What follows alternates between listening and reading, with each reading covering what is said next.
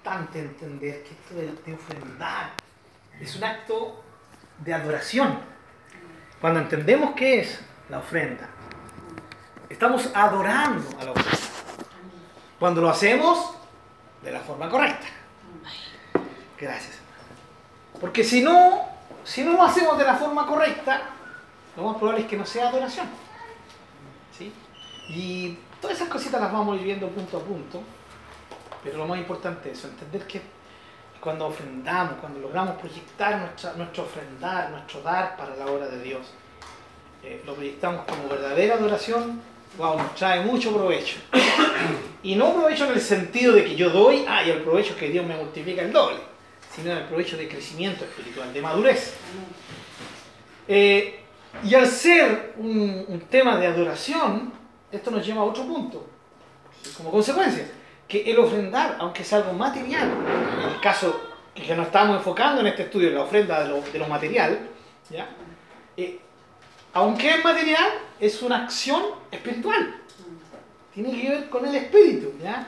Entonces no podemos hacer una diferencia, no, que lo espiritual es orar, ayunar, estudiar la palabra y, y dar lo material, eso no es espiritual. No, no, no, no. Es todo un, es todo un todo. ¿ya? Todo tiene que ver con, cosas, con una acción espiritual cuando lo hacemos con la razón, la actitud, el enfoque correcto. Entonces vimos, hermanos, un pequeño resumen. Eh, ahí está. ¿Qué es ofrendar? Vimos una definición general, ¿cierto? Que ofrendar es dar para Dios. Bienvenido, hermano Yesho.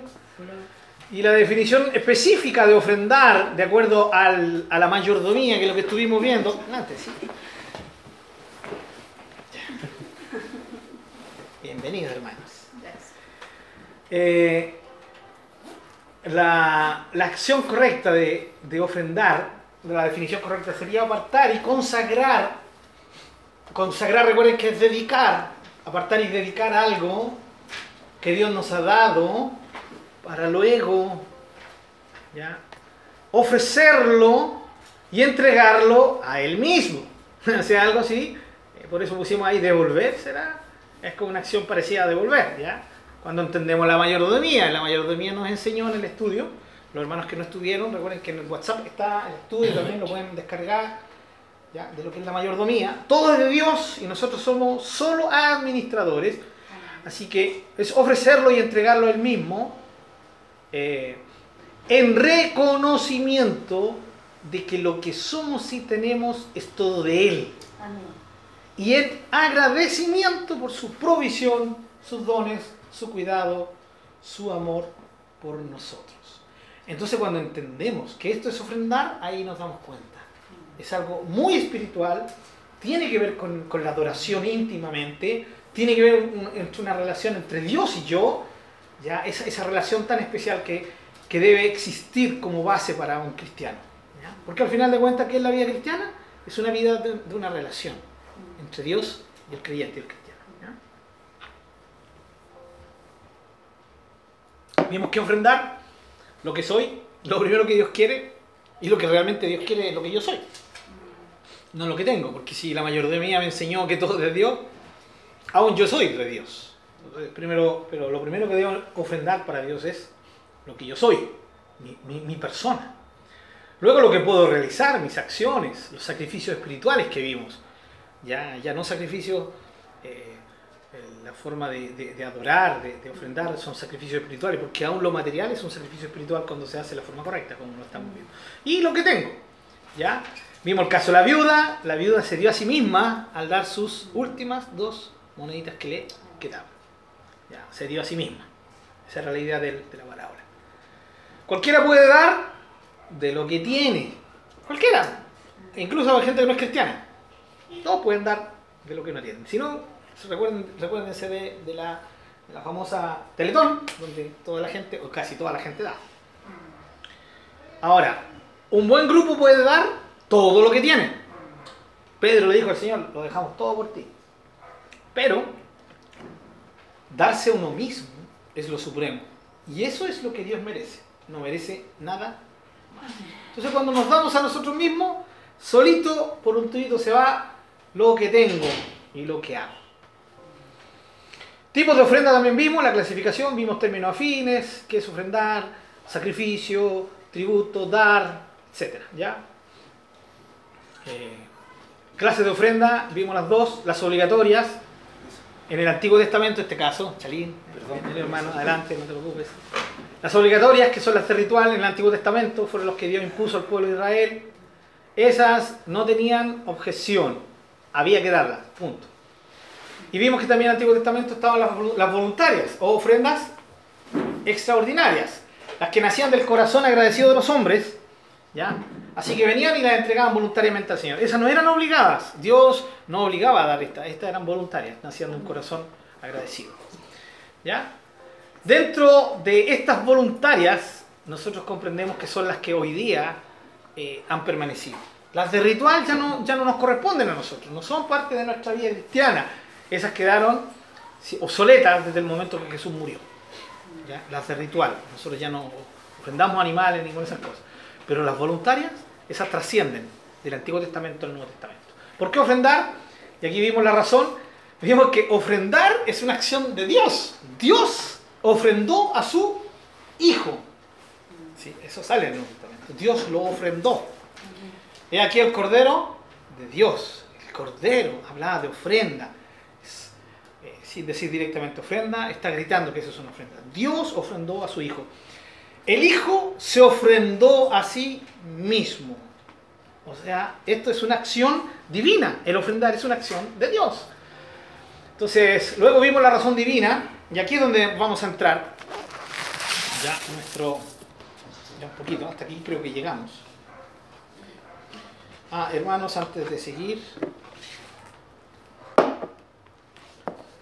Los que están participando en el estudio de, de Marcos, también lo subí por WhatsApp, los que quieran. Los que no tienen WhatsApp, aquí está, los que están yendo el día domingo en la mañana, a las 10 de la mañana, aquí está la introducción a Marcos. No sé, aquí la voy a dejar si alguien la quiere llevar para sacarle fotocopia, para los hermanos que no tienen WhatsApp. ¿Ya?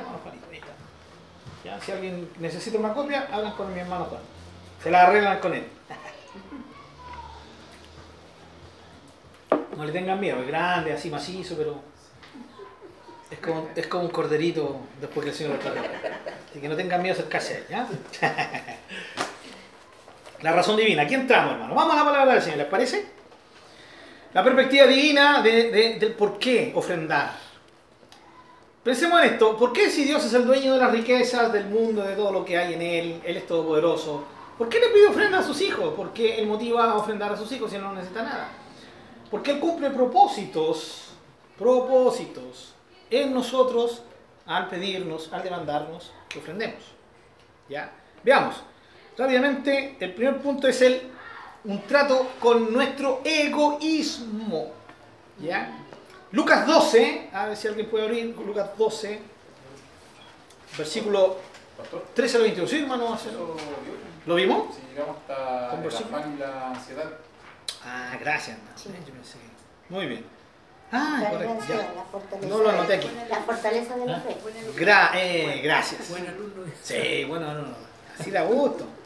Efectivamente lo estaba haciendo para. Gracias, hermano. No, de verdad que no, como no, no, no tallé aquí. Qué bien.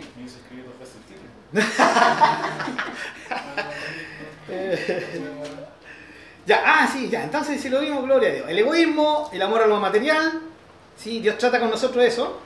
¿Sí? la mayordomía y la fortaleza y el aumento de la fe, porque Dios prueba nuestra fe. ¿ya? Eh, ¿Vimos el tema de la, de la afán y la ansiedad, seguro? ¿Sí? Versus, la afán y la ansiedad, eso. ¿Sí? que- Versus dependencia de Dios. Eh, ¿Los versículos los, los dimos? no. No, hoy quedó en el afán y la ansiedad que lo ver. Ya. Claro. Sí. Pero bueno, lo- lo- los conocemos, ¿sí? Versículos conocidos para seguir. Mateo 6, 25 al 34, donde dice, sí, el Señor mismo nos enseñó el Sermón del Monte, no se afanen, no, no- no se preocupen por lo que, lo, lo que van a vestir, lo que van a alimentarse, porque Dios se preocupa de ustedes. Si Dios se preocupa de los animalitos, ¿sí? como los pajaritos, si Dios se preocupa de, la- de- los lirios, si Dios se preocupa de su creación, que no, no humana, eh, ¿cuánto más se va a preocupar de nosotros? ¿Ya? Y eso es difícil realmente, ¿no? Difícil vivir eso. No vivir afanado, no, no, no, no, no vivir tan preocupado de las cosas. Obviamente, que aquí hay un equilibrio, pues. A los que dicen, no, así onda hippie, ¿no? Puro vaya amor. Y ¿para qué nos vamos a afanar? Vemos el día. Vamos los basureros, encontremos algo ahí. Afuera el líder ahí. ¿Para qué, no? ¿Para qué trabajar? No, eso es, ya es, es un extremo malo, ¿sí? Eh, un padre de familia tiene que velar por sus hijos, tiene que cuidar eso. ¿ya? Pero, eh, ¿dónde está el equilibrio? En que no caigamos en el afán. La palabra afán significa preocupación extrema. Habla de, eh, de cuando estás demasiado nervioso por algo. Cuando algo te quita la paz, es porque estás afanado. ¿ya? Afán y paz no son, no se llevan para nada. Son absolutamente ya inversamente proporcionales. Entre más afán, menos paz. Entre más paz, menos afán. Trabajamos, nos esforzamos, pero en paz, ya, no en afán. Y lo otro, ¿cierto? Filipenses 4, Pablo un tremendo ejemplo.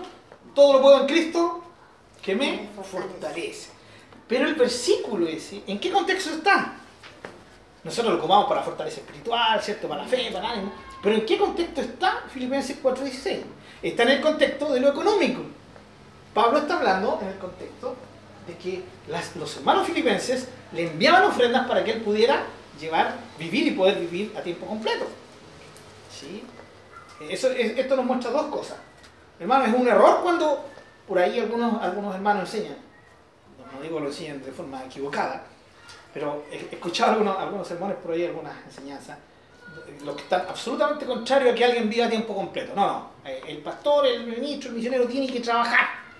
Tiene que ser ocupacional por obligación. Porque Pablo, y dan como ejemplo Pablo, ¿ya? Eh, malentendiendo 1 Corintios, capítulo 9, eh, donde sale que dice que él renuncia a, este, a este, ni privilegio, sino a, a, esto que era por mandamiento de Dios que los siervos de Dios vivan, vivan del Evangelio.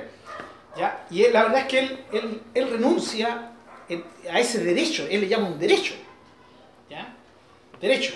Pero él, él está renunciando en, en, qué? En todos los aspectos de su vida. No, no. Está renunciando a pedirle a los corintios que se hagan cargo de él. Porque los corintios ¿sí? echan en cara a todo. ¿ya? Bastante inmaduros, bastante carnales. Entonces, para que Pablo no tuviera problema en ese sentido, dijo, nunca le hemos pedido un peso nada a ustedes. Pero los filipenses, los tesalonicenses, ¿sí? los hermanos de Macedonia, se encargaban de bendecir y sostener al apóstol Pablo. Y por ejemplo en Filipenses 4, Pablo está hablando a los filipenses y le está agradeciendo, no solo le está agradeciendo a los filipenses de que se preocupen por él, en enviarle ofrendas para que él pueda sostener su ministerio, ¿ya?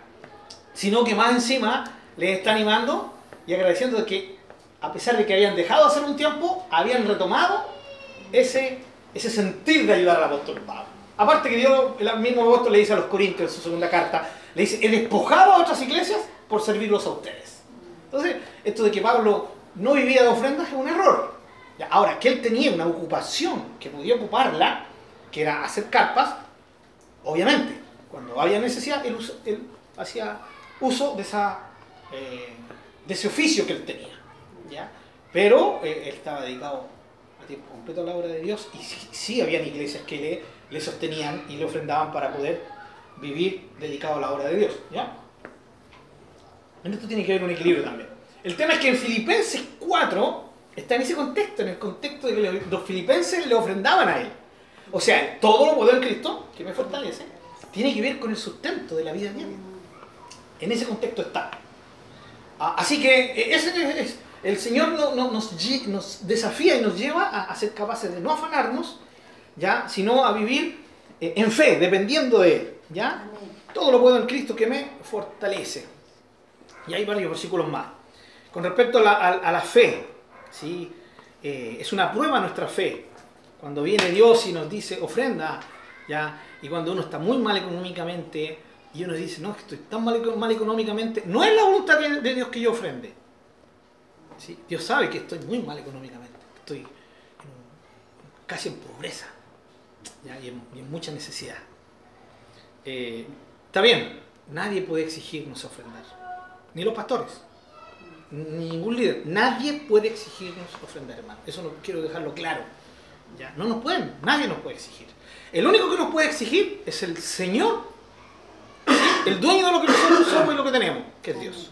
Ahora, que Dios lo puede hacer a través de un, instrumento, de un hombre de Dios, una mujer de Dios, claro, nos puede traer un mensaje, una palabra y decir, no sabes que el Señor dice esto, esto, esto. Pero hasta ahí no más llega la pega de él.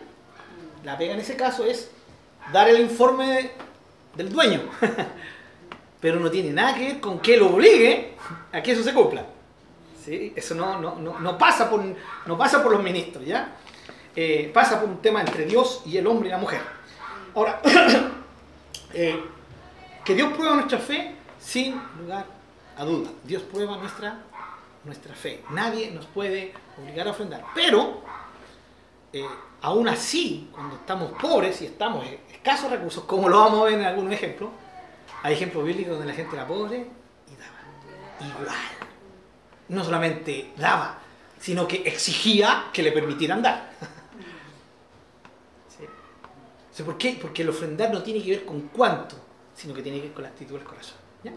La razón divina, esas son las razones divinas. Entonces Dios al, al pedirnos, y, y, Él nos no puede demandar ofrenda, da, ¿ya? aún al que está necesitado, y está en, en, en aparente pobreza mucha necesidad, aún Dios puede exigirle a ellos, porque Dios sabe y conoce hasta dónde podemos dar. ¿ya? Y, por ejemplo, hay salmos, el Salmo 23.1, ¿no? Tan conocido, tan hermoso. Salmo 23.1 dice... Eso. Jehová es mi pastor, nada más. ¿Ustedes han visto alguna oveja, alguna de los que conocen la oveja? ¿La han visto depresiva la oveja? Así afanada, preocupada, ¿sí? Porque no tienen que comer, yendo al psicólogo, al psiquiatra, porque no tienen que comer. Y se imagina una, una oveja, que la ya trae el psicólogo. Ya te va a decir. No, ahora, obviamente, cuando se asustan, todo eso, como todo animal. Pero yo cuando veo a la abeja, ¡uh! La abeja libre por ahí, comiendo patitos, ricas, así. De hecho, tan tranquila que es uno de los, es uno de los animales más torpes que hay, ¿no? No, no, no tienden a percibir el peligro. ¿Sí? Se puede, si ven, ahí está, siento el acantilado, pero ahí está la flor que uy, esa, esa es mi preferida. Ahí, tiene que estar el pastor. Son animales tremendamente relajados. ¿Quieres sacar te, te, te está riendo con eso? ¿sí? Eh, entonces, el, el, tema es ese. ¿ya? Jehová es mi pastor. Ahora, en nuestra Reina Valera dice, nada me faltará. E, es el sentido de, de, de, la Reina Valera, es nada, nada me faltará. Nunca. No en el futuro, no, sino que nunca. Nunca, nunca me faltará nada. Eh, en, ese sentido, en ese sentido se ocupa el futuro. La NBI dice, nada me falta. ¿Cuál de las dos es correcta? Las dos son correctas. El tema es que David está diciendo, si el Señor es mi pastor y yo soy su oveja, nunca, nunca nada me va a faltar. Y así hay muchos otros versículos, Salmo 34, 9, eh, 39, 19, capítulo 37 de los Salmos, Filipenses 4, 19, entre tantos, ¿sí? Donde Dios nos, nos motiva a confiar. Cuando Dios nos pide que ofrendemos, está tratando nuestro egoísmo, está tratando nuestro amor a lo material, para que nos desprendamos de ese amor a lo material que es tan humano, eh, está tratando con nosotros la mayordomía, de forma para que la, la, vivamos y la practiquemos, y está tratando nuestra fe, probándola, llevándola a dar nuevos pasos para que confiemos en Él. ¿ya? Y en esto, hermanos, de, de, la prueba de la fe, hay tanta, tanta historia en la iglesia del Señor. ¿ya? La perspectiva humana, que es la siguiente, una razón humana de por qué ofrendar, eh, vamos a tener dos enfoques. El enfoque supremo, el ser humano tiene que ver y enfocar siempre su vida en quién? En Dios, ¿no? ¿Por qué ofrendo? Enfocado en Dios, esa es la primera. ¿Ya? Mi amor por Él, mi adoración, aquí está el, el énfasis que queremos darle. Mi adoración por Él debe ser total, una entrega completa. Podemos decir amén a eso, ¿no? ¿Sí? Claro que sí, ¿cierto? Mi ofrenda debe ser ante todo un acto de adoración. Vamos a ver aquí unos versículos. Esto sí que no lo vimos, ¿cierto, hermanos? ¿No? ¿No? Ya, hermano Llano, Proverbios 3, 9. Hermano Marcelo, números 15, 3, 10 y 13.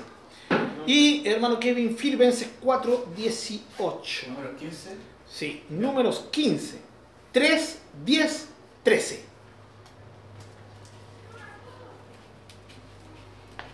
Voy a dar al tiro otro versículo. Hermana Jesús, Deuteronomio 16, 10. Hermana Hilda, Deuteronomio 26, 3 y 10. Perdón. ¿El tuyo?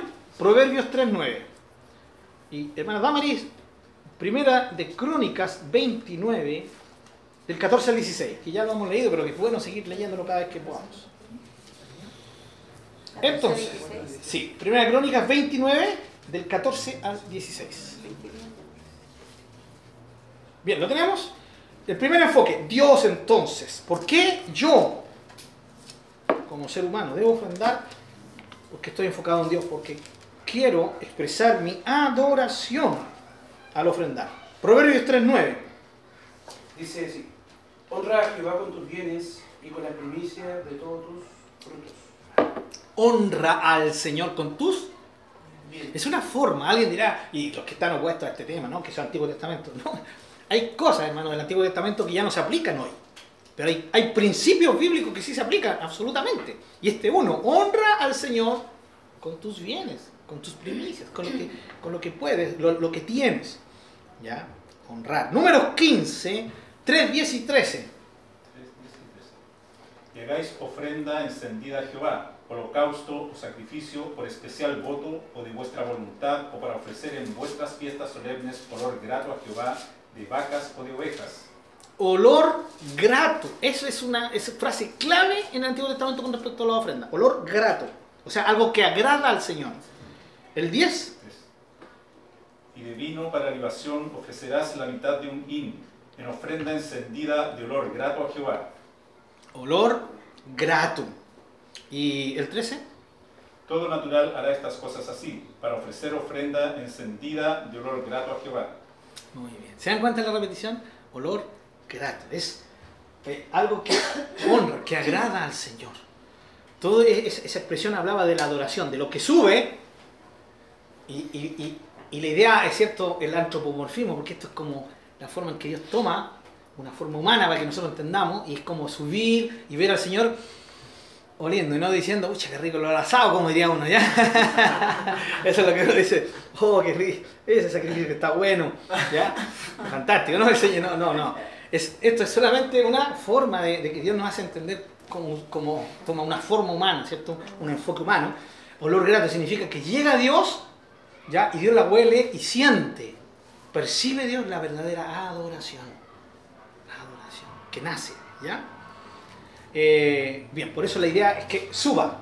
¿ya? Por eso Romanos 12, Romanos 12.1, presenten sus cuerpos en sacrificio vivo o un holocausto que suba el olor, olor grato.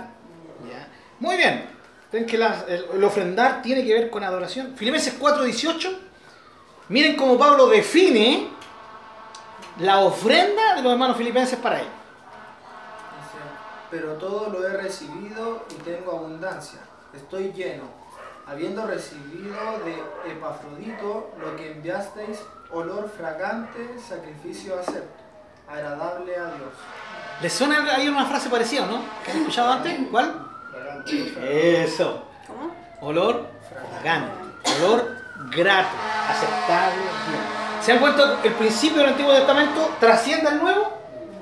¿Y, de qué está hablando Pablo? Está hablando de la alabanza, del canto, de qué? De- de- del servicio eh, en el campo de, Dios. No, está hablando de la ofrenda de los filipenses, del dinero que los filipenses enviaban para sostener al apóstol Pablo. Ese es el contexto de Filipenses 4. O sea, miren cómo en el Nuevo Testamento también nuestra ofrenda es y, puede ser. Un acto de pura adoración. Adoración. Bien.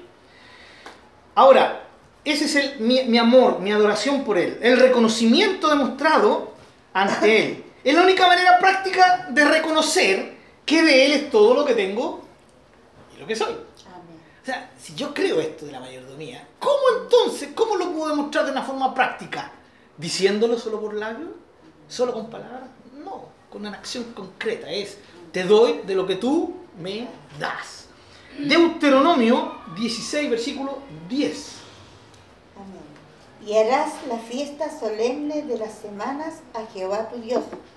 De la abundancia voluntaria de tu mano será lo que vieres, según Jehová tu Dios te hubiere bendecido. Ya, según tu Dios te haya bendecido, de eso voluntariamente tú darás. O sea, es el reconocimiento de que Él me dio y yo ofrendo, ¿sí? En reconocimiento de que eso que yo estoy ofrendando vino de, de Dios. Ese es el principio bíblico de la ofrenda a nivel de toda la Biblia. Ya, Sí. Vamos. Una duda cuando eh, fue Jacob, Ajá. que le dijo a Dios, eh, te bendeciré o te, te ofrendaré si tú me bendices. Eh, Más o menos así fue el contexto. O sea, si Dios lo bendecía, él iba a bendecir a Dios también lo iba a ofrendar. Como que se... O sea, si tú me bendices, yo te, te bendice, como que eh, se contradice con lo que estamos viendo ahora, que tiene que ser de, nacer de uno, un corazón agradecido, y no porque Dios me bendiga que tengo que darle. Sí, exacto. Lo primero que tenemos que tener que, eh, no porque lo haya dicho Jacob, un patriarca, lo que él dijo estaba todo bien, o todo lo que él hizo estaba bien, es un ejemplo. Ya, si no, tendríamos la facultad de casarnos con dos mujeres, ¿cierto? Y tener dos concubinas, como Jacob lo hizo, ¿cierto? ¡Che! ¡No me debo ¿Ya? Por lo tanto, hermano que se perdió? Entonces, lo primero que hay que aclarar sobre eso, no porque él lo haya dicho significa que está bien, ¿ya? Pero eso es lo primero, no, no significa que nosotros lo vamos a imitar, ¿ya? Ahí no hay un principio que trascienda. Y segundo, eso creo que está en el contexto del diezmo, ¿cierto? Yo te daré el 10% de acuerdo a lo que tú, en cuanto a lo, lo que tú me bendigas, ¿ya? O sea, para si tú me bendices, bueno, aparte que él dijo, si tú vas conmigo, en el mismo contexto, y tú me bendices donde voy y me haces volver, yo ahí entregaré mi ofrenda, mi diezmo, de todo lo que tú me des. Hay, hay un compromiso. Claro, el Señor en ese tiempo, eh, estamos hablando con personas que no tenían una revelación absoluta de, de la palabra de Dios, a como la tenemos nosotros. ¿sí? La oración de Jave es más o menos similar, ¿no es cierto? Que también sale La una... famosa oración de Jai. Interesante, esa- hasta libros han salido del este, ya, un tiempo en que fue el- de esas modas de, dentro de la iglesia. ¿ya? Eh, sí, la oración, la, la oración de Jai tiene que ver con eso. sí, tiene que ver con eso. Porque es el contexto del Antiguo Testamento. De hecho, Dios, Dios dice, sé fiel y yo te bendeciré. O sea, yo, yo estoy, ah, porque hago, Él me da. Eso es un principio del Antiguo Testamento eh, que hoy día no se aplica porque tenemos una revelación de, de quien es Dios mu- mucho más profundamente de lo como Dios se reveló al pueblo de Israel. Porque tenemos la revelación de Jesucristo, como Dios mismo se ha ofrendado. Los israelitas no entendían eso de que Dios se ofrendó a sí mismo ¿ah? o que el Hijo se haya ofrendado a sí mismo. Entonces, ahí entra lo que nosotros conocemos como revelación progresiva. El Antiguo Testamento va progresando la revelación de Dios y esa revelación está completa en Jesucristo y en el Nuevo Testamento. ¿ya? Así que obviamente ahí vamos a encontrar, ya, de ahí no sé si... Eh, ah, no, tú, no sé, no, tú en la metodista... Sí. Bueno, sí, yo he dicho que los estudios no lo hacen otras personas. porque- Ya, bueno, eh, eh, ahí el, el pastor tenía eso. eh, cuando él necesitaba que los hermanos se incentivaran a, a dar, hermano Shish, ¿te acuerdas cómo decía? Ella, eh, ella tú. ¿Te acuerdas, hermano Shish? Se te olvidó, hermano Shish. Echa tu pan Sobre las aguas. Esa. Eso. ¿Sí? Y él decía, echa tu pan. Y eso sale en el Antiguo Testamento. Echa tu pan sobre las aguas. Y la idea era que si tú actúas, Dios te va a, a bendecir. Ya, ahora, eh, obvio, eh, y hay muchas otras cosas. Malaquías. Es lo mismo que usan los Por supuesto, tema, es, su tema favorito. Ven y pacta, ¿ah? Pacta, porque cuando pactes, Dios entra ahí en pacto contigo. Si no pactas, ah, lo siento, lamentablemente no. Ignorando, ignorando fundamentos de la palabra de Dios. Que recordar que Dios no nos bendice porque nosotros le damos a Él. Dios nos bendice porque nos ama. Eso es sencillamente la única razón por la cual Él actúa. Bueno, pero eso y obviamente ustedes se dan cuenta, todo este tema está basado ¿dónde? En el Antiguo Testamento. Está basado en el Antiguo Testamento. ¿Por qué? Porque no hay una perspectiva hacia el Nuevo, porque en el Nuevo no hay por dónde vaya el tema. ¿ya? ¡Ay! la del medio, tío. Esa, la del medio. Esa. Esa, esa. Muy bien. Ok, eh, no sé si quedamos claros, Marcelo, ¿sí? Muy bien. Ya. ¿Dónde estamos? Deuteronomio 16, 10. Aquí está, ¿cierto? Esto de, de que eh, eh, el ofrendar está relacionado con mi reconocimiento de que Dios me da y, y de que yo le, lo adoro en ese sentido. Deuteronomio 26, 3 y 10.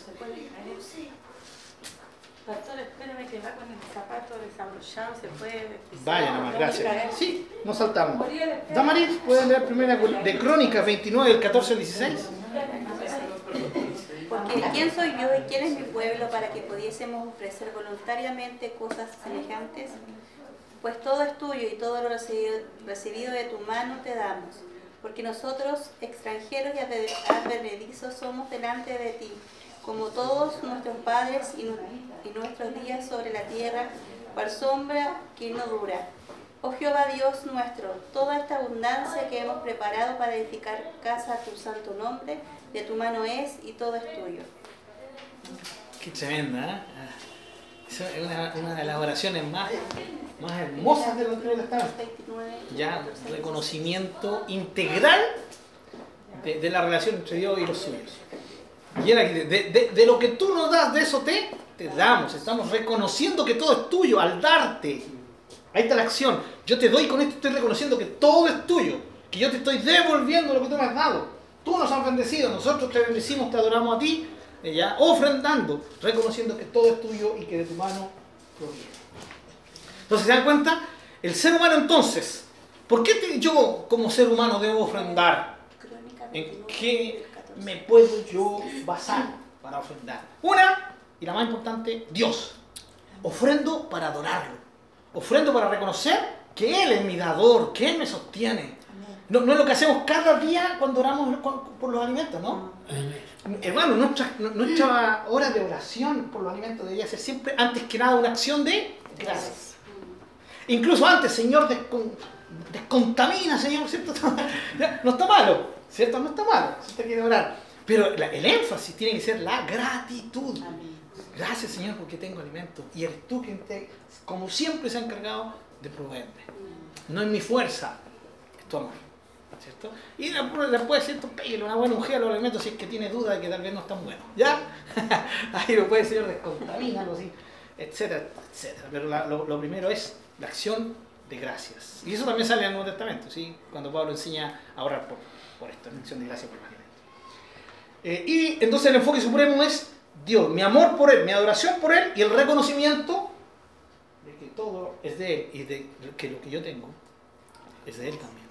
Y Él me lo ha dado a mí. Eso es, eh, por un lado, ¿cierto? el enfoque supremo. Dios, entonces el hombre, el Hijo de Dios, la hija de Dios, debería ofrendar en adoración y en reconocimiento. Y lo segundo, aunque eh, aquí entramos, ¿cierto? Más tocamos el filo que dijo el hermano Marcelo.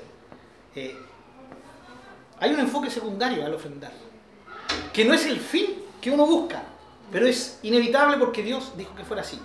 Es el enfoque en uno mismo. Cuando uno ofrenda, está abriendo la puerta de la bendición sobre sí mismo. ¿Por qué? Porque dar es lo mejor.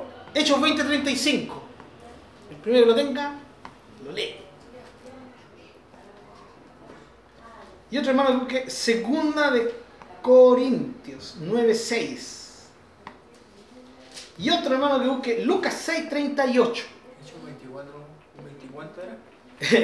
Hechos 20:35. 20, 35. Sí, segunda de Corintios 9:6 y Lucas 6:38. Ya estoy por segunda de Corintios. Ya, por favor. Ah, va- vamos por Hechos primero, que es el primero. Hechos 20:35. Vale. En todo os he enseñado que trabajando así se debe ayudar a los necesitados. Las palabras del Señor Jesús que dijo, más bienaventurado es dar que recibir. ¿no? Entonces, ¿por qué ofrendo? Porque es lo mejor. Dar siempre va a ser lo mejor. ¿Y cuánto más significa si lo estoy dando para Dios y para su obra? Dar es lo mejor. Siempre, en el reino de Dios, dar es lo mejor. Más bienaventurado dar que recibir. Entonces, el cristiano debe estar siempre preocupado más en- de dar que en recibir. Y segundo, el principio de la siembra y la cosecha. Ahí hay otro principio del Antiguo Testamento que se aplica al Nuevo Testamento. Ya que el- los apóstoles lo ocupan. Jesús lo ocupó. Segunda Corintios 9.6, por favor. dame. Pero esto digo que el que siembra escasamente también segará escasamente y el que siembra generosamente, generosamente también segará. Sencillo, ¿no? La gente que trabaja la tierra lo sabe mejor que nadie, ¿no, Checho? Le pone harta semilla, va a tener harta cosecha. Si le pone poquita semilla, poca cosecha. Es así de sencillo. Entonces, el principio de la cosecha se De ubica en la ofrenda. planta un, un grano de trigo y le da 25 trigos. Imagina. Y si planta 10, 10 veces más, ¿no? 10 veces más. Claro, si quiere tener 25, eh, uno nomás, ¿cierto?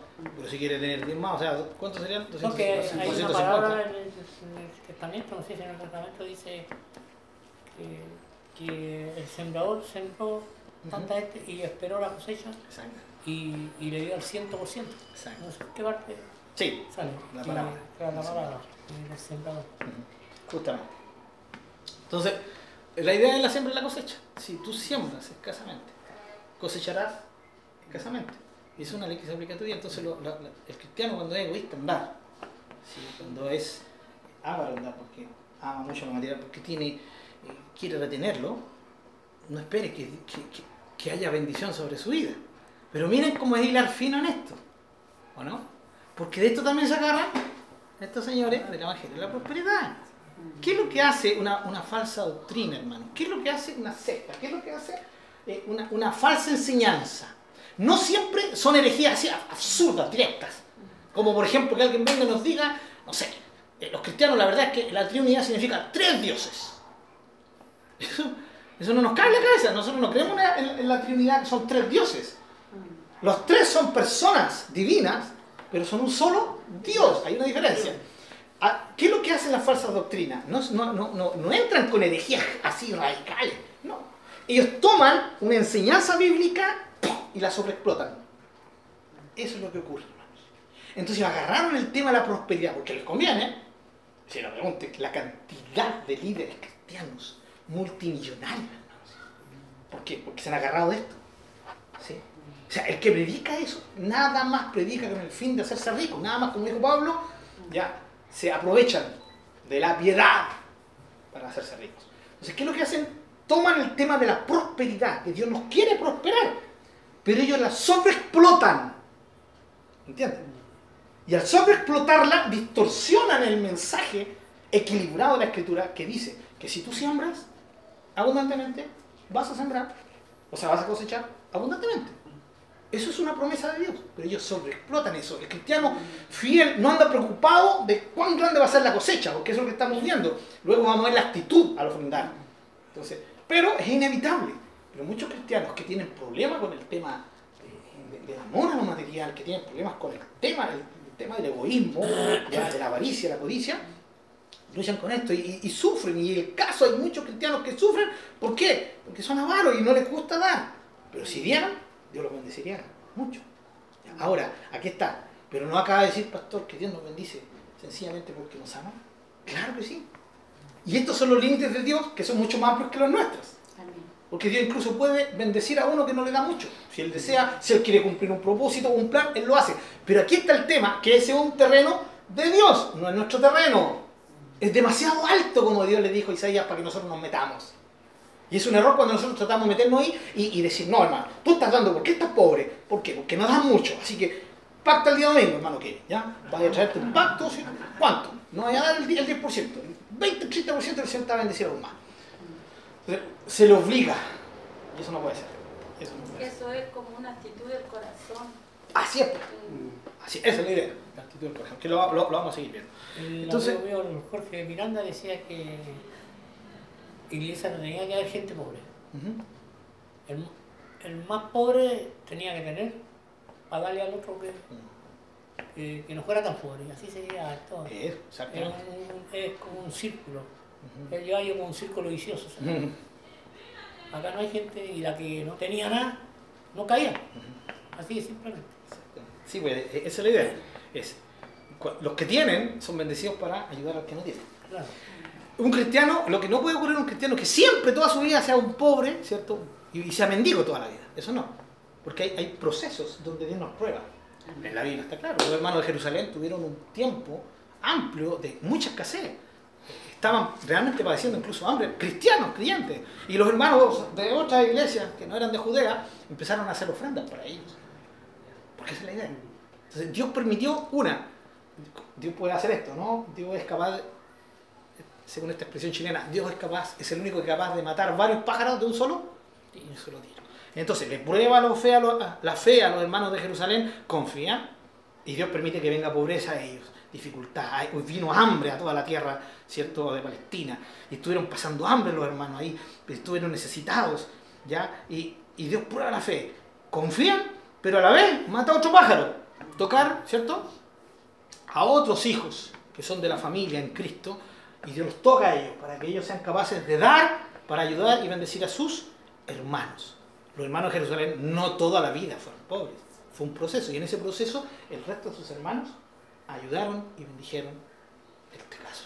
¿Entienden la idea, hermanos? Entonces Dios va matando varios, varios pájaros de un solo tiro, pero ese es el terreno de Dios, mucho más amplio que el que nosotros podemos dominar.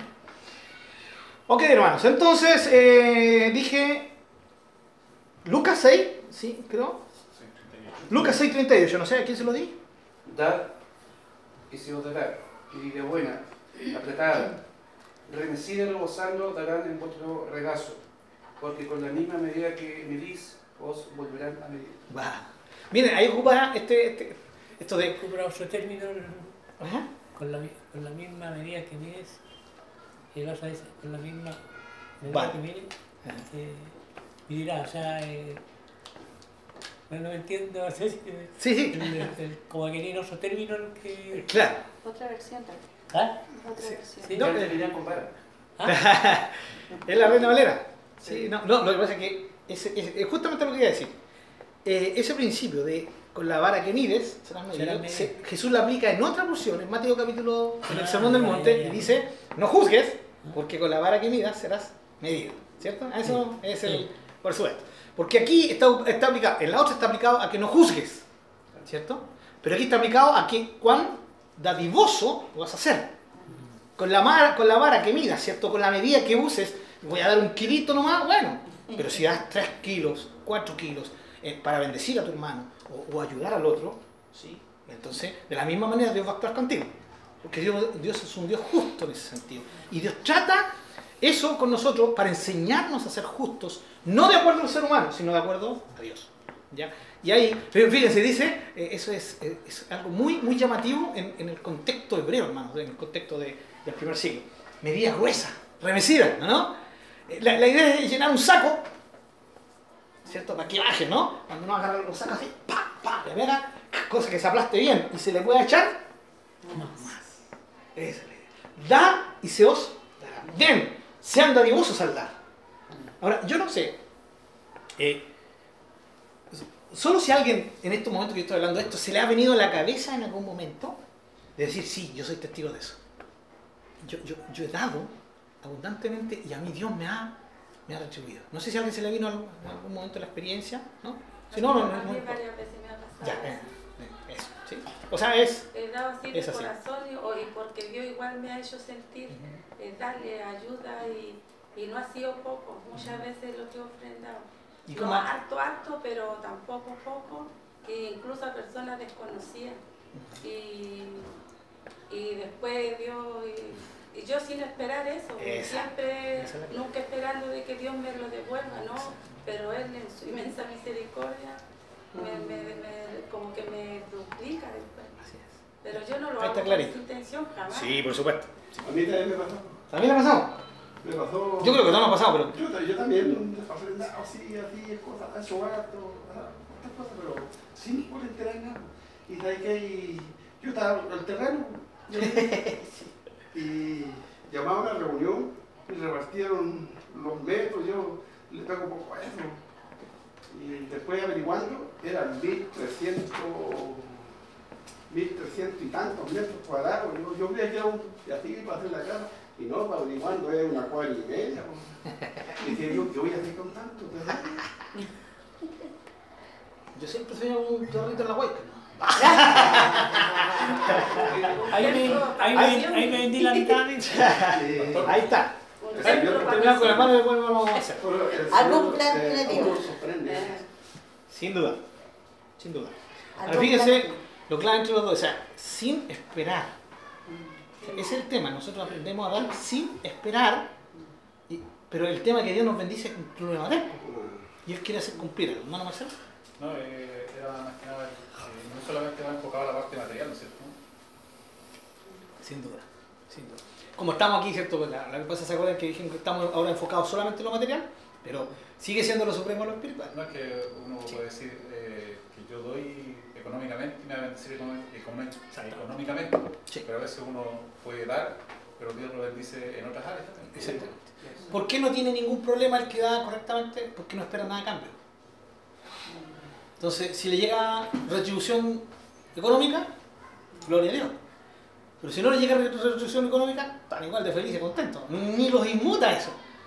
Y, pero ven que están creciendo espiritualmente, aleluya. Entonces, siempre, siempre es lo, espiritual lo, pri- lo primero. Pero como estamos enfocados en lo material, porque eso es lo que dijimos la semana pasada, ya para los hermanos que no estuvieron, nos estamos enfocando exclusivamente en lo económico, porque ya dejamos cimentado el piso para esto, que es que nosotros buscamos el reino de Dios y su justicia. Nosotros buscamos lo espiritual. Lo material Dios nos añade como Él quiere y eso lo dejamos a Dios. No nos afanamos por eso. Pero sí donde hay hambre, hambre, deseo, de, es crecer espiritualmente. Señor, dame sabiduría, dame paciencia, dame devoción, aumenta el, el fuego de mi pasión por ti. Aleluya, esa es la idea, ¿cierto? Pero como dijo, buena la acotación de mi hermano Marcelo. Ok, hermano, seguimos, seguimos adelante. Lucas 38, entonces, Dios, Dios nos, nos motiva a dar para que Él nos dé. Ahora, eh, a medida que vamos madurando y vamos creciendo, nos ocurre lo que mi hermano Juan y mi hermana Hilda han compartido, y que yo sé que de una u otra manera nosotros lo hemos experimentado. ¿ya? Eh, Sí, de una u otra manera lo hemos experimentado. ¿ya? En diferentes eh, circunstancias. Exactamente, en diferentes circunstancias, en diferentes momentos y en diferentes aspectos, pero lo hemos experimentado. Se cumple la palabra del Señor. Bien, entonces ahí tenemos esto. ¿Cómo ofrendar? Aquí viene. Esto es lo que marca la diferencia radical. ¿Ya? El cómo ofrendo. ¿Qué es lo que hemos, hemos visto? Hemos visto qué es ofrendar, los tipos de ofrenda, ¿sí? el por qué ofrendar, que ya lo hemos visto, y ahora vamos a entrar al cómo ofrendar, la actitud que, tienen que, que- tenemos que tener al ofrendar. ¿ya? Eh, lo primero que nos tiene que quedar muy claro, ¿qué es lo que pesa para Dios realmente? La actitud del corazón. Eso, hermano, es radicalmente importante que lo tengamos en, nuestra- en nuestro corazón. Recuerden, Dios es dueño de todo, ¿no? así es. O sea, si yo le doy mucho y le doy poco, ¿lo va a afectar a él? No. Me gusta mucho lo que dice el Salmo 50, ¿no? Que lo leímos en mayordomía. Si yo tuviera hambre, ¿te lo diría a ti? No, ¿por qué me lo va a decir a mí? Yo- míos son todos los animales. Si yo, yo, yo tengo, tuviera hambre, me mato un, un- no sé, un chanchito, un, bueno, en momento era animal inmundo, ¿no? Pero el Señor no necesita eso. ¿Cierto? Un burro, como diríamos hoy día. Como vino hermano Luciano, hoy día a él le siguió insistiendo con el tema del burro, ¿ya? Oremos por nuestro hermano, nuestro hermano tuvo que irse a Coscaya, ya me llamó, por, por eso no va a estar con nosotros hoy día. Me quiere allá ver algunas cosas de su terreno. Y a ver si mata un burro también. Y copete palo, ahora va a matarlo. Eso mismo, sí, completa mano. Del susto ahí. Entonces, hermano, la, actitud es lo que le pesa a Dios, en el sentido lo que Dios pesa realmente es, y a Dios lo que le importa es la actitud del corazón. Hermano, aunque no lo creamos, no la cantidad, ¿ya? No lo que ofrezco. Recordemos el caso de la viuda, pobre, ella ofrendó dos, monedas. Dos monedas nomás. El otro ofrendaban cualquier cantidad de dinero, monedas, un, este, lleno de monedas ahí. Pero ¿quién ofrendó mejor? ¿Quién ofrendó más? O sea, en el sentido de que quien realmente ofrendó como y le agradó a Dios fue la mujer que ofrendó todo lo que tenía. Eso marcó la diferencia. No marcó el cuánto ni lo que dio. Marcó la actitud de su, de su corazón. Doctor, Sí, consulta, en el caso de Caín y Abel es lo mismo, ¿no es cierto? aquí Hay, hay algunos que lo enfocan como que porque Dios se agradaba más de la ofrenda de sangre que de la ofrenda, pero es actitud de corazón, ¿no? Nada más, nada más. De hecho, Aquí, lo tenemos, lo vamos a ver. no, no hay problema, no hay problema. Qué bien, esa es la, la idea. Eh, efectivamente, hermanos, ah, la actitud al ofrendar debe ser consecuente con la razón de hacerlo. Si la razón de hacerlo es adorarlo, es eh, dar gracias, reconocer que todo viene de él, la actitud tiene que ser consecuente con eso. ¿sí? Eh, y por otro lado, lo que se ofrenda también debe expresar la actitud del corazón. O sea, cuidado, no, que Dios sabe que yo lo hago de corazón y por eso doy esto nomás. Pero cuidado, si Dios pesa el corazón y sabe que yo puedo dar más, también le pesa a Dios. Están los dos lados, ¿no? Aquel que dice, Señor, no puedo dar más. Y el Señor dice, tranquilo hijo, sé que no puedes. Y esto me honra. ¿Sí? Como el otro que dice, Señor, te estoy dando todo lo que puedo. Hijo, sí, sí sé. ¿Ya? Que es lo que tú quieres dar, no lo que puedes dar. Están los dos casos. Dios conoce el corazón. Así que tenemos que dar con este enfoque. La actitud correcta proviene de esta visión. Y aquí vamos a entrar justamente a la ofrenda, la primera ofrenda que se, se dio, que es Génesis 4, 2, 5. Y alguien que pueda leer Hebreos 11, 4 luego. ¿Qué, qué, impactó? Yo, yo, entiendo, hermano, no, no, quiero contradecir lo que otros maestros enseñan, otros predicadores, ¿ya? De que, eh, de que efectivamente Dios nos agradó de Caín porque ofrendó vegetal. Y en ese tiempo eh, a Dios le importaba la sangre ya. De hecho, se dice que Él fue el primero que sacrificó. ¿Ya? Ahora, hay que ser, tenemos que ser cuidadosos, hermanos, cuando nosotros deducimos cosas de la Escritura que no están directamente explícitas. ¿Sacrificó Dios un animal? Dice la Biblia que Dios sacrificó un animal para darle pieles a Adán y Eva. Eso se deduce. Pero es una deducción. Porque la pregunta es, ¿Dios es capaz de crear un par de pieles sin sacrificar un animal? También. También. O sea, claro, pero nosotros decimos, pero es que lo más humano, lo más normal, correcto. Ningún problema. Es deducción de lo lógico humanamente hablando. Pero no es una necesidad de que Dios haya matado a un animal. Y lo que tenemos que dejar claro es que ninguna parte dice específicamente que Dios mata a un animal. Para proveerle, ¿cierto? Pieles a Adán y Eva cuando ya después los expulsó de ahí. En su gran misericordia. Porque algunos dicen, no, ahí está la primera actitud, la primera visión de Jesús al morir. Dios sacrificando a su hijo. Pero eso también es una deducción. Eso no, no, no, no está claro ahí. ¿ya? Entonces ahí hay que ser cuidadoso. Si alguien lo quiere tomar alegóricamente así, ningún problema si es para exaltar el nombre del Señor. Pero sí también tenemos que ser capaces de reconocer que no está explícito. ¿ya? Y aquí entramos en la, en la, misma perspectiva al tema de Caín. ¿ya? Es que ya era la sangre, el derramamiento de sangre, lo que Dios quería. ¿De dónde se saca eso? Eso no, no hay ninguna base bíblica. Eso también es una deducción. ¿sí?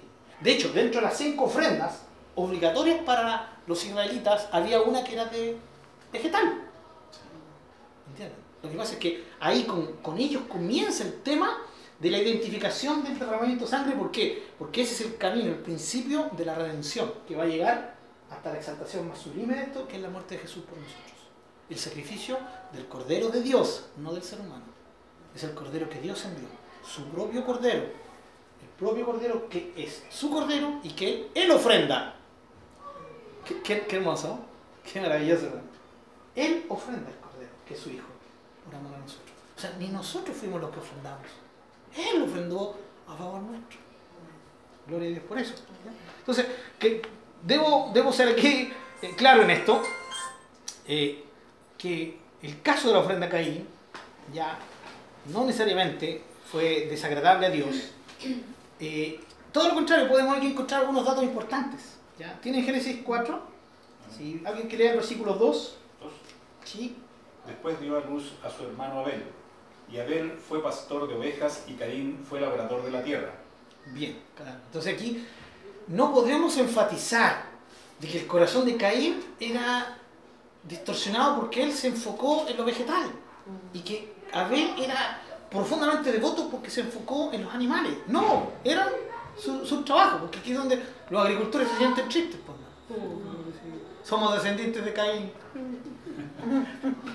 ¿Ya? No, claro, el agricultor ama la, la, la tierra. ¿Y qué, qué, es la tierra? La tierra es la forma que Dios nos bendice. El producto de la tierra. De hecho, recuerden que el, la primera alimentación del ser humano no fue carnívora. ¿Sí? Fue vegana. No está la Lara, ¿no? estaría feliz confirmando, diciéndome. No, no, no, no al extremo de vegano, pero efectivamente, ¿saben ustedes que cuando Dios crea al ser humano, eh, le da, es muy claro eso en Génesis, ustedes lo pueden buscar en Génesis capítulo 1, leanlo bien. Entonces, yo les he dado a ustedes, incluso a los animales, les he dado todo lo, lo vegetal, los frutos, para que coman. O sea, el león también era vegetariano, también. Y aquí donde viene la ciencia y se ríe y dice, "Ah, los medios colmillos, ¿para qué? ¿Cierto? ¿Para pelar el- la manzana? No, tenían colmillos grandes. Ya creo que no vamos a entrar aquí en una, una pelea con ellos, ¿cierto? El, el- el concepto, no de todos los científicos, gracias a Dios, pero de muchos, ¿cierto? Es, es ridículo pensar que los animales eran vegetarianos en ese tiempo, pero eso es lo que dice la palabra de Dios. Entonces, no, no, no éramos en principio, no éramos carnívoros. ¿Cuándo Dios abrió este tema? Sí, y incluso dijo, ingresen en la dieta carne, aleluya, gracias por eso, Señor. Sí. Eh, un buen burro.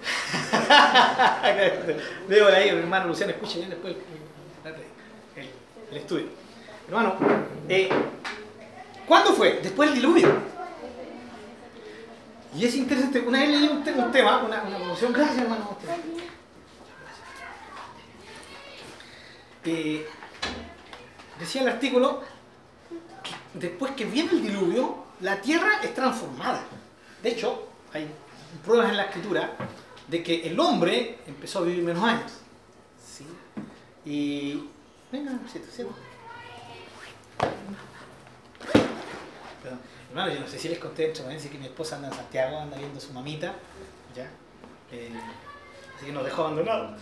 No, hasta el lunes nomás. Entonces, por eso estoy con, con mi Muri acá. ¿Quieres pintar, hija? Toma. Ah, ¿te enoja? Ya, toma, hija. Se nota, ¿cierto? Ya, toma, hija, estas cositas. ¿No quieres? Quería una frutita, Me los ositos. ¿Te Ahí con- una fruta? Ahí con el. No, ahí está. Ya. Entonces, eh, decía este artículo que como la tierra fue transformada, la tierra ya después del diluvio no tuvo la misma fuerza en, en lo, en lo que significa eh, el- lo, lo- lo productivo ¿sí? y lo beneficioso que podía ser para el ser humano. Entonces Dios ingresa en la dieta del ser humano la carne porque sabe que la, la- tierra ya no va a producir con la fuerza de antes. Entonces necesita el ser humano ahora carbohidratos que provienen de, de los animales. ¿Lo encontré interesante? Por eso Dios ingresa a los animales como eh, en este tema de, eh, de, la, de la alimentación después del diluvio. ¿ya? Eh, entonces el tema aquí no es que fuera agricultor y por eso el Señor le agarró mal a, Caín, o fue agricultor porque su corazón era desviado. No, ambos tenían su, su oficio, decidieron cada uno irse por un lado. Ahora, interesante que aquí, en el versículo, eh, leímos el, el 2, ¿cierto? ¿Alguien, eh, ¿Quién estaba leyendo? Vamos, el 3. Y aconteció andando el tiempo que Caín trajo del fruto de la tierra una ofrenda a Jehová. ¿Sigo? Sí. Y Abel trajo también de los primogénitos de sus ovejas, de lo más engordado de ellas, y miró Jehová con agrado a Abel y a su ofrenda. Pero no miró con agrado a Caín y a la ofrenda suya. Y se ensañó Caín en gran manera y decayó su semblante. Muy bien, hasta ahí. Ahora, hermanos, eh, es interesante cómo, cómo el Espíritu Santo reproduce este tema, ya, y nos lo muestra, diciéndonos, Caín trajo una, una ofrenda. Nada más, una ofrenda. No, hay na- no, no se especifica nada más de él. ¿Por qué? Porque no había nada más que especificar, nada más que añadir sobre Caín. Él trajo una ofrenda. Eh, eh, es como la actitud, ¿cierto? Cuando uno, los días domingos, da una ofrenda. Sin ningún, así como que queda eh, vacío el tema, sin ningún sentimiento, ya, sin nada de eso, ¿eh? Una ofrenda. Ahora, en cambio, ¿qué se dice de, qué se dice de Abel? Es muy específico, ¿no? Entonces la idea del Espíritu Santo es mostrarnos justamente eso. Eh, mostrarnos cuál fue la actitud de los dos. Ya, toma hija, agarra eso. Espera un poquitito. Espera un poquitito. El primer caso entonces, que es el de Caín, trajo una ofrenda. En cambio, Abel, el primogénito, lo más gordo, seleccionó y dio lo mejor. Hubo un momento en que él seleccionó, se, se dio la pena de seleccionar lo, lo mejor. ¿ya? Y aquí es donde nosotros entendemos que la actitud del corazón es lo que manda. Eh, según Hebreos 11.4, ¿alguien buscó Hebreos 11.4 por favor?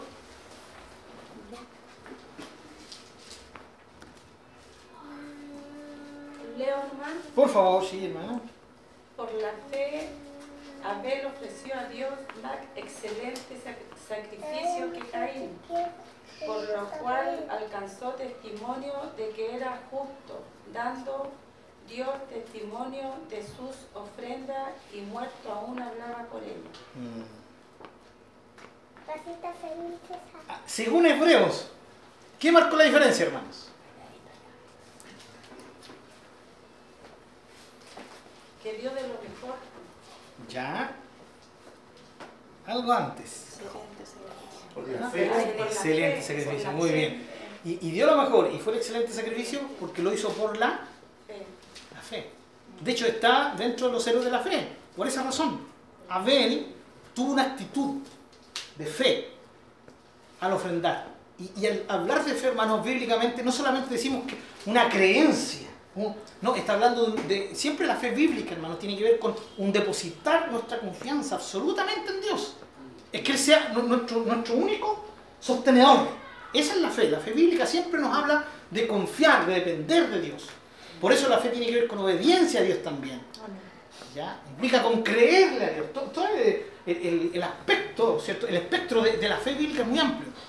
Y aquí nos está explicando que Abel dio mejor sacrificio. Por la fe, por la actitud del corazón.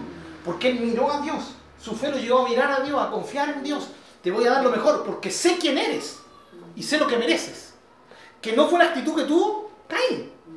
Entonces lo que marcó la diferencia según el Nuevo Testamento es, es la fe en ellos, es la percepción que tenían cada uno de Dios.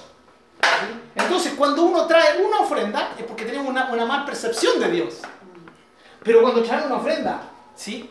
Dedicada, sabemos que, que- Dios nos está viendo, nosotros ofrendamos mirándolo, mirándolo ahí, de cara a Dios. ¿Tenemos la idea? ¿Sí, hermanos?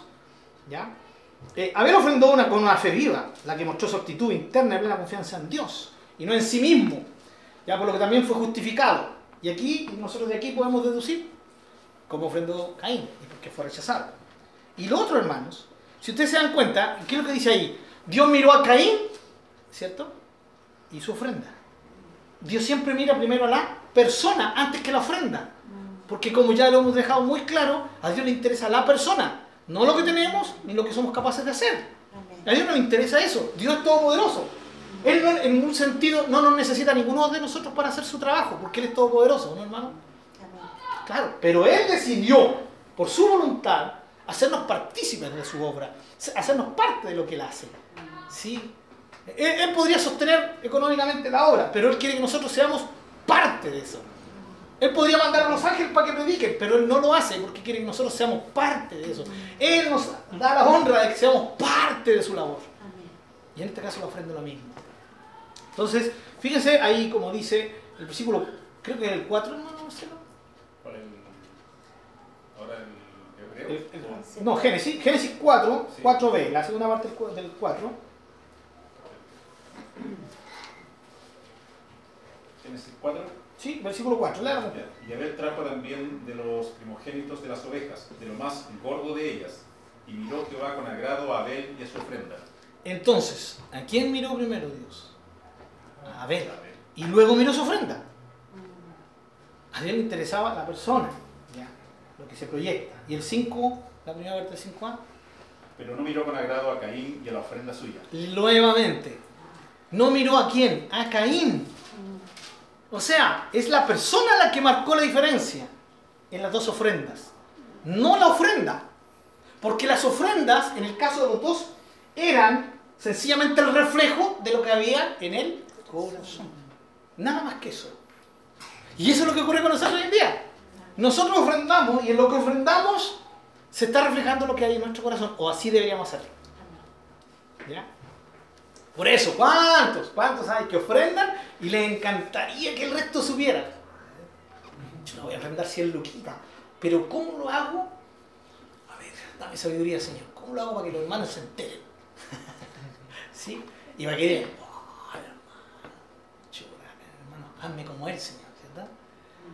Entonces, buscan la manera de ser reconocidos. ¿Para qué? Hermano, ¿sí? Pero cuando la iglesia está bien centrada y el cristiano está bien centrado, el cristiano lo hace sin esperar. Aplauso, ni soy de lomo, ni agradecimiento. Che, llegó fin de año, ofrendé para aquí, ofrendé para allá, ya dejé de comer sí, hasta a, mi, a mis chiquillos los, dejé sin comer y si llega fin de año y, le dan gracias a todos menos a mí. Eso es típico de algunos hermanos. Gracias a Dios eso no pasa en nuestra iglesia.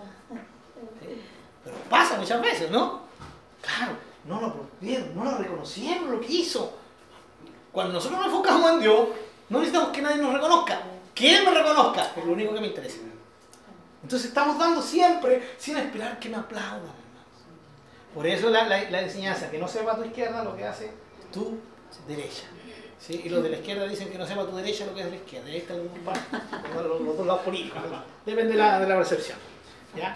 Bien, entonces el corazón es lo que pesa y lo vemos en la ofrenda, muy clarito en la ofrenda. No sé si nos queda claro el tema de la ofrenda, ¿cierto? Cómo Dios mira la actitud y lo que ofrendaron ellos fue lo que reflejó lo que hay adentro. Y eso fue donde Dios fue, ahí, punto. Ya. Ahora, ¿por qué Dios se hastió de los sacrificios del Antiguo Testamento?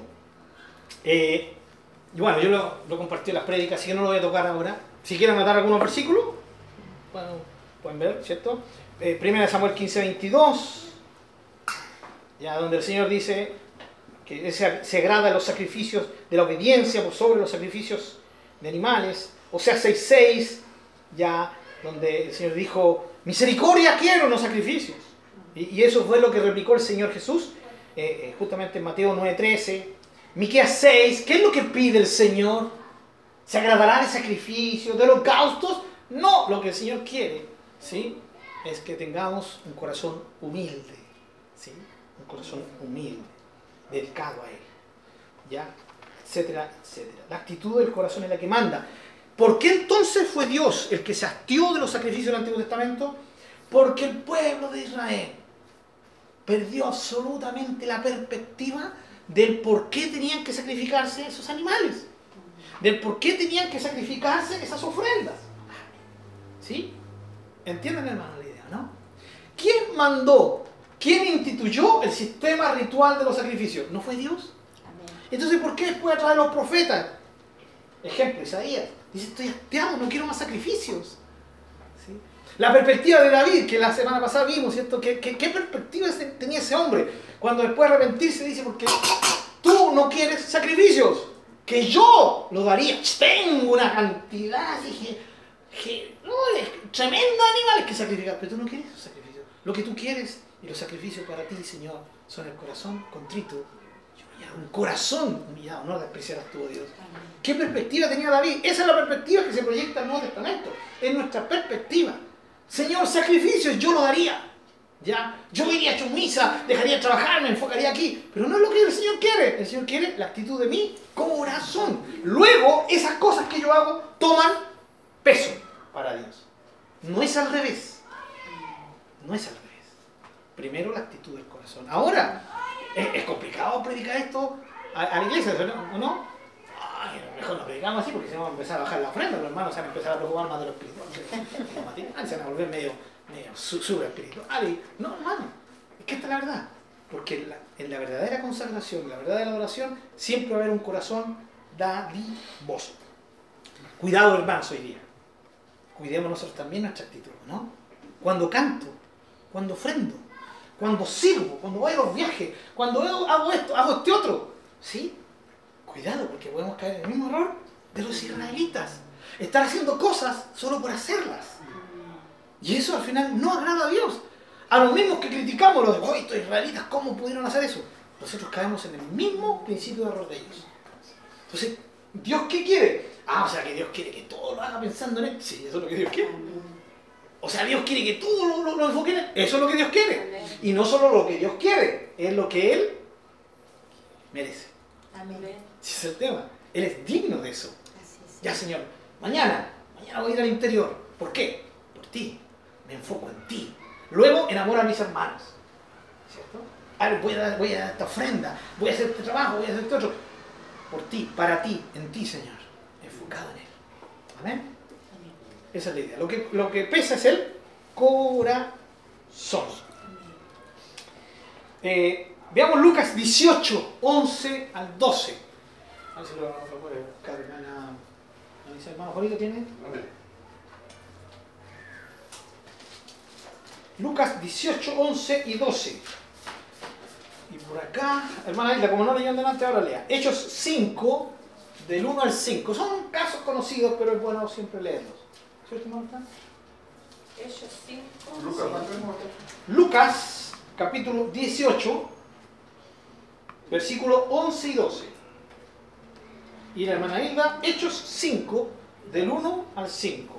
Miren cómo ofrendas pueden ser vanas o incluso hasta ofender a Dios. ¿ya? ¿Ya? El caso de un fariseo, pónganle hermano. El fariseo puesto en, en pie oraba contigo, contigo mismo de esta manera. Dios, te, te doy gracias porque no soy como los otros hombres ladrones.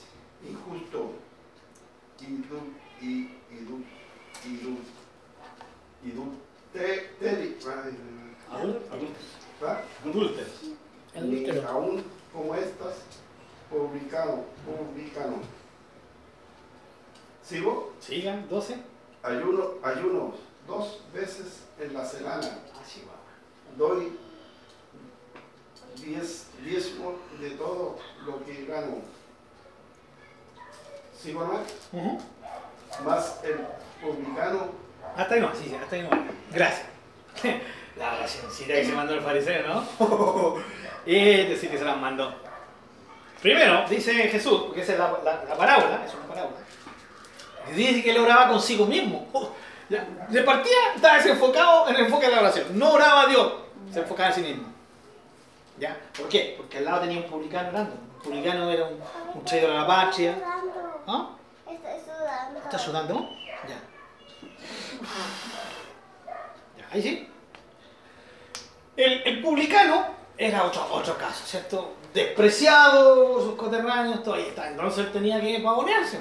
¿Y cómo se pavonea? Dice, doy diezmo de todo lo que recibo. Ayuno dos veces por día. ¡Wow! O sea, ¿qué quería el hombre? Que lo aplaudiera. Pero miren cómo esa ofrenda fue hermana. Todo el tiempo que él daba, a Dios no, ni le importaba. El ayuno que hacía, ¿ustedes creen que inmutaba a Dios llegaba, no llegaba ni al techo el ayuno de, este, de este fariseo? A Dios no le interesa eso. Lo que él hacía, lo que él daba, era vano. Vano significa que no tiene ningún valor. ¿Por qué? Porque lo hacía con la actitud incorrecta. Oye, hay tanta gente que hace lo mismo cae en el mismo error. Por eso Jesús contó esa parábola y ha, permanecido a través de los siglos y hoy día nos habla. Cuidado, hermanos, cuando hacemos eso, ¿no? Estoy dando, estoy ofrendando, estoy actuando como dijimos recién. Pero si no lo estoy haciendo para Él, para honrarlo a Él, ni para exigirle algo, sino para adorarlo, para darle a Él honra y agradecimiento, es vano. Y en otro caso, Hechos 5.1 de- del 1 al 5, hermano. Conocido la historia. Esto ya no es una parábola, es una historia. Pero cierto hombre llamado Ananías con Zafira, su mujer, vendió una heredad y sustrajo del precio, sabiéndolo también su mujer, y trayendo solo una parte, la puso a los pies de los apóstoles.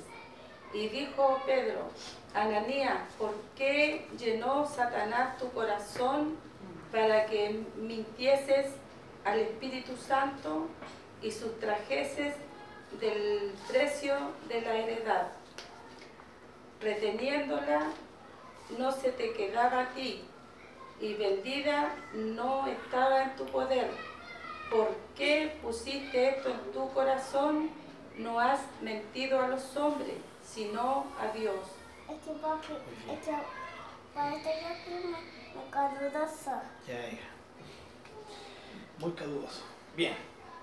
Conocidísima la historia de Ananías Zafira, ¿no? Ahora, dice, sustrajo una parte. No sé, pongamos 5 millones de pesos y ahora sustraído la mitad. Yo, yo como anciano de iglesia, como pastor, que me traigan 2 millones y medio para la hora, ¡chá! ¡Contento! El resto sí, problema de él. Pero aquí vemos el actuar de Dios. Pues ni fue Pedro el que Pedro fue solamente usado como un instrumento, como siempre. ¿Sí? Y Dios le dice, el Espíritu Santo le dice a Pedro, "Te está engañando. Pero si al final, ay, ¿para qué ponernos tan grave? Si igual trajo dinero, igual iba a servir el dinero. Pero ¿por qué vino ese juicio sobre, sobre Ananías y sobre su esposa? Por la actitud del corazón.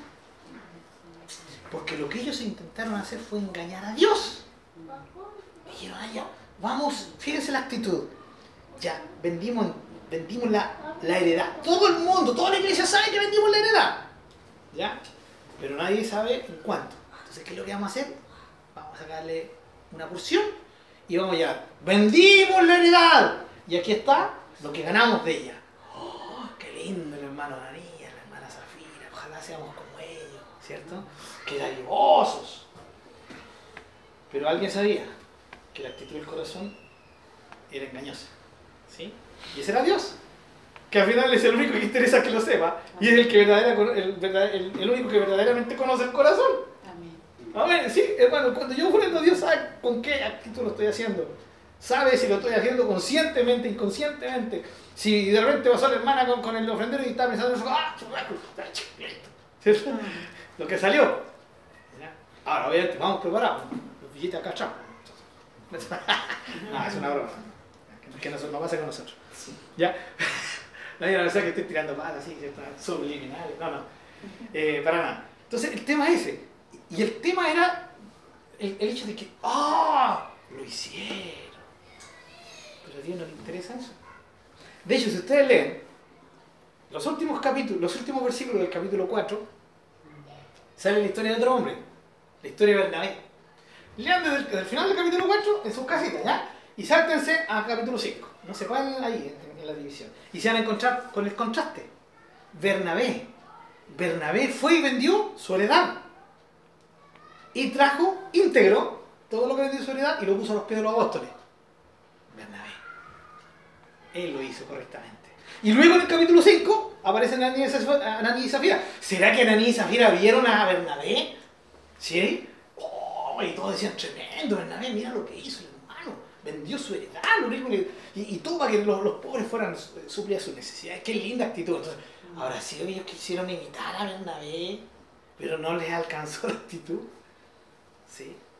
Porque quisieron hacer lo mismo, pero sustrajeron. ¿Y ustedes conocen la historia? Primero Ananías, pum, fulminado al suelo, y luego su mujer, pum, fulminada al suelo. Qué tremendo juicio. Ahora, notemos bien, que ese tipo de juicio Dios lo hizo ahí. Seguramente no se repitió después. Fue en el momento. En el momento. Pero mucha que nos deja una gran lección a nosotros, ¿no? No muy jugosa, no muy, no muy rica, fuerte. Pero también, yo creo que con eso el Espíritu Santo nos está diciendo, a mí lo que me interesa es tu corazón la actitud de tu corazón. Eso es lo que me interesa. Eso es lo que me honra o lo que me deshonra. Eso es. hermanos. Entonces, ¿cómo ofrendar? ¿Qué es lo que pesa? Es la actitud del corazón. Y la próxima semana vamos a hacer un estudio. Si quieren leerlo, anoten por favor.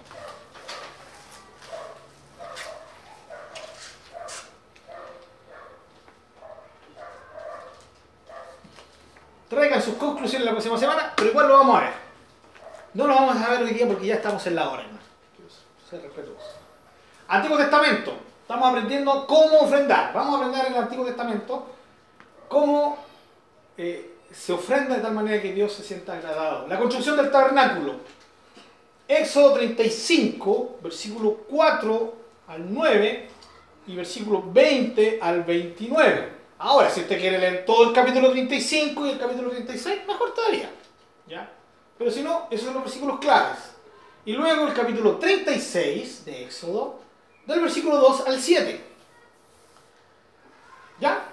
Eso es cuando se, trata, se trató el tema de la construcción del tabernáculo. Vean ahí cómo el pueblo de Israel ofrendó para la construcción del tabernáculo. Y saquen de ahí características de, la ofrenda. Luego, la construcción del templo. O sea, ya estamos hablando con David, en el tiempo de David el tiempo de Salomón. Primera de Crónicas 29, del 1 al 18.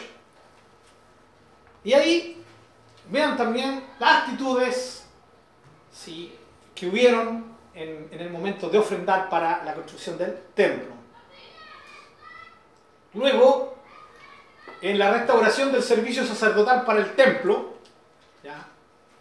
Eso lo pueden buscar en Segunda Crónicas 31, del versículo 3 al 10. También, la misma. Busquen ahí actitudes al ofrendar, características que se pueden extraer de ahí. Luego, la celebración de la Pascua en el reinado del rey Josías, que aquí se produjo un tremendo avivamiento. ¿ya?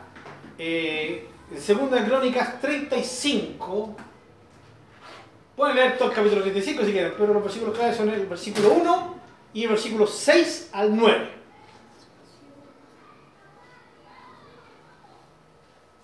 Eso es el Antiguo Testamento, ¿ya? Y luego vamos a ver una guía para saber cómo ofrendar en el Nuevo Testamento. Lean por favor 2 Corintios 8 y 9. La ofrenda para los necesitados, de lo que hizo un comentario hace un ratito atrás. ¿Ya? Ofrenda para los necesitados. Todo el capítulo 8 y el capítulo 9 de 2 Corintios.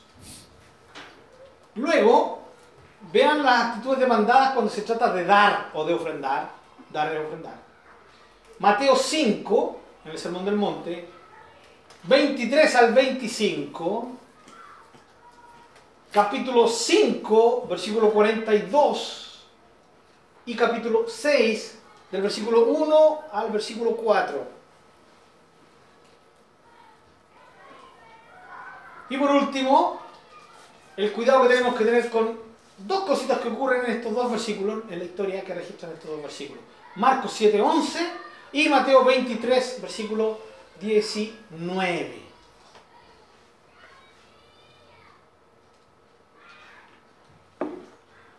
Bien, yo les dije, hermanos, que nos a ir lentito por el estudio, le íbamos a apurarnos.